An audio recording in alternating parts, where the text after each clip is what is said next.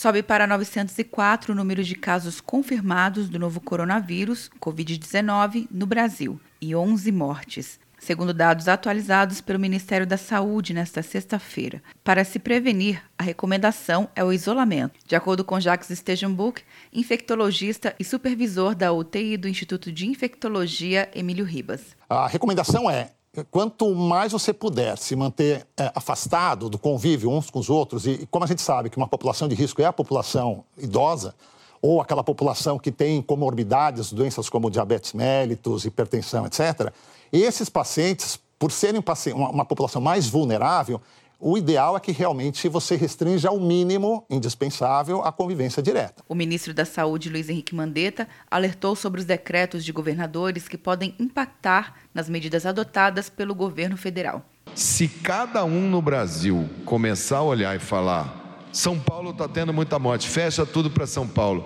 São Paulo é meu grande centro de logística de medicamento, de gás e de máscara, de tudo. Eu não tenho como chegar e falar assim: vamos tocar isso em vários estados sem contar com a integridade.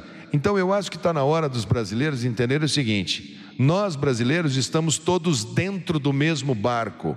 Ontem, o Ministério divulgou um novo protocolo para os postos de saúde nos locais com transmissão comunitária, como São Paulo, Rio de Janeiro, Pernambuco, Porto Alegre, Belo Horizonte e Santa Catarina, Pessoas com sintomas do novo coronavírus terão um atendimento agilizado e serão colocadas em isolamento por 14 dias, assim como familiares e todos os idosos acima de 60 anos.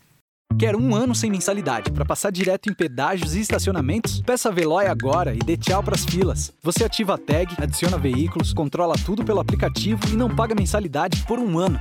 É por tempo limitado. Não perca. Veloy. Piscou, passou.